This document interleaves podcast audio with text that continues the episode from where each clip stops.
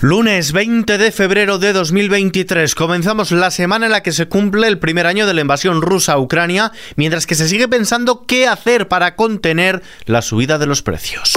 ISFM Noticias con Ismael Arranz. ¿Qué tal? El Partido Popular ha vuelto a pedir la rebaja del IVA en la carne, el pescado y las conservas para hacer frente a la inflación al tiempo que ha rechazado otras fórmulas que impliquen intervenir los precios al considerar que donde se han aplicado han generado más problemas que beneficios. Todos aquellos lugares en los que se ha intervenido la economía y en este caso los precios se han generado muchísimo más perjuicios de los beneficios que se han obtenido. Y nosotros entendemos que hay una forma de abaratar el precio, que es rebajando el IVA. El IVA de la carne, del pescado y de las conservas. Una medida que se le olvidó al gobierno respaldar, que aceptó otras. Y nosotros creemos que en este momento la cesta de la compra, mediante la rebaja del IVA, insisto, para la carne, para el pescado y las conservas, que son bienes de primera necesidad, tendríamos un trecho recorrido. Tras el comité de dirección del partido, el portavoz de campaña del Partido Popular, Borja Semper, lo acabamos de escuchar, ha reprochado las discrepancias en el seno de la coalición para abordar el precio de la cesta de la compra, pues Podemos propone una bonificación similar a la del combustible. Pablo Fernández, coportavoz de Podemos. Lo que tiene que hacer el gobierno es pues, intervenir el mercado y, poder hacer que, que la gente pueda acceder a los productos básicos de la cesta de la compra con mayor facilidad y no como sucede actualmente, que los precios están absolutamente disparados. Desde el Gobierno, el ministro de Agricultura y Alimentación, Luis Planas, defiende que el precio de los alimentos ha tocado techo. Tenemos razones para pensar que el IPC de los alimentos ha tocado techo.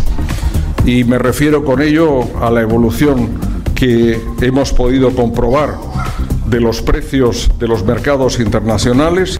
Sobre la reforma de la ley del solo sí es sí, Podemos insiste. El coportavoz de la formación, Pablo Fernández, ha vuelto a exigir al PSOE que vuelva a la negociación para la reforma de la ley del solo sí es sí para fraguar un acuerdo unitario en el seno del gobierno. Ha tachado de incomprensible que el PSOE quiera recurrir a los votos de Partido Popular y Vox para aprobar los cambios que registró en solitario en el Congreso. Desde Podemos volvemos a hacer un llamamiento al Partido Socialista para que se siente a negociar con el Ministerio de Igualdad, porque nuestra intención es que haya un acuerdo, un acuerdo que dé una respuesta unitaria por parte del Gobierno de España y que preserve, que mantenga el consentimiento en el centro de la ley.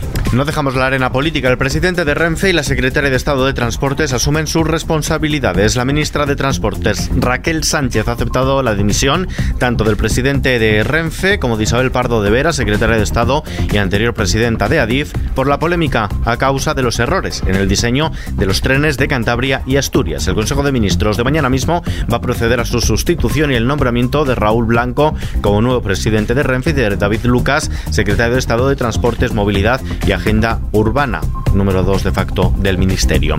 Fuera de nuestras fronteras, el presidente de Estados Unidos, Joe Biden, ha llegado hoy a Kiev en una visita sorpresa sobre la que se había estado especulando después de confirmarse que iría hasta Polonia en vísperas del primer aniversario de la invasión rusa de Ucrania, que se cumple este viernes 24 de febrero, con el epicentro de las batallas situado en la región de Donetsk, después de que las Fuerzas Armadas ucranianas hayan logrado durante los últimos meses repeler los avances de Rusia e incluso recuperar territorio en varias regiones del este y sur del país.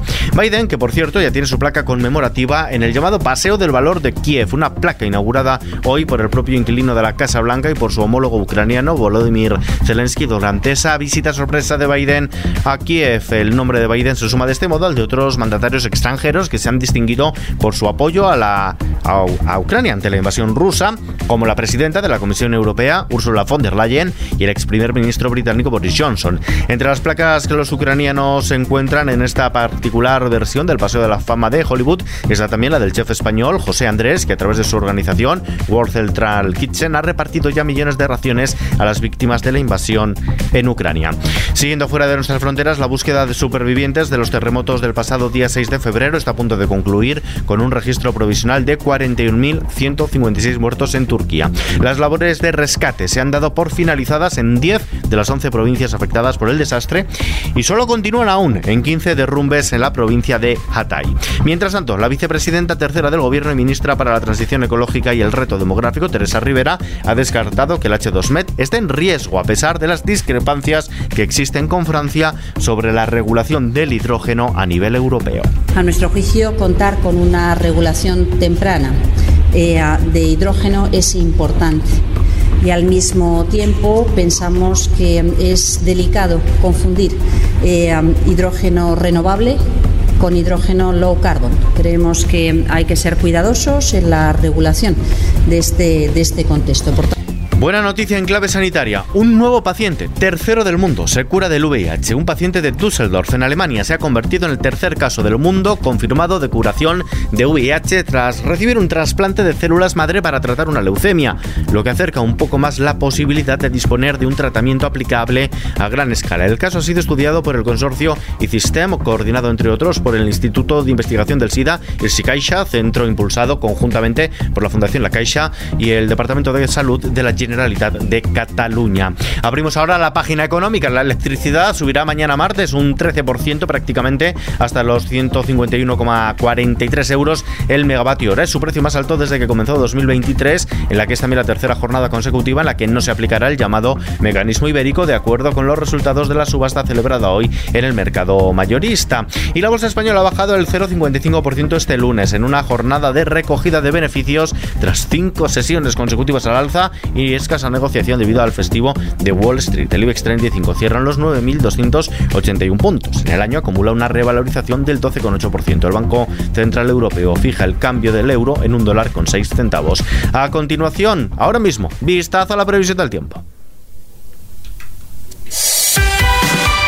Esta semana será de febrerillo loco porque el ambiente primaveral continuará hasta el miércoles coincidiendo con el final de carnaval, miércoles de ceniza, para dar paso después a un ambiente invernal con heladas nocturnas, frío de día y nieve en cotas bajas. De momento, mañana martes tendremos predominio de cielo poco nuboso en el oeste de Andalucía, en la fachada oriental peninsular y en Baleares, aunque sin descartar alguna precipitación débil al final en el norte de estas islas. Nubosidad abundante en el cuadrante noroeste peninsular con chubascos en general poco intensos, más abundantes y generales realizados por la tarde, cuando podrían ir acompañados de alguna tormenta. Intervalos de nubes medias y altas y nubosidad de evolución en el resto de la península.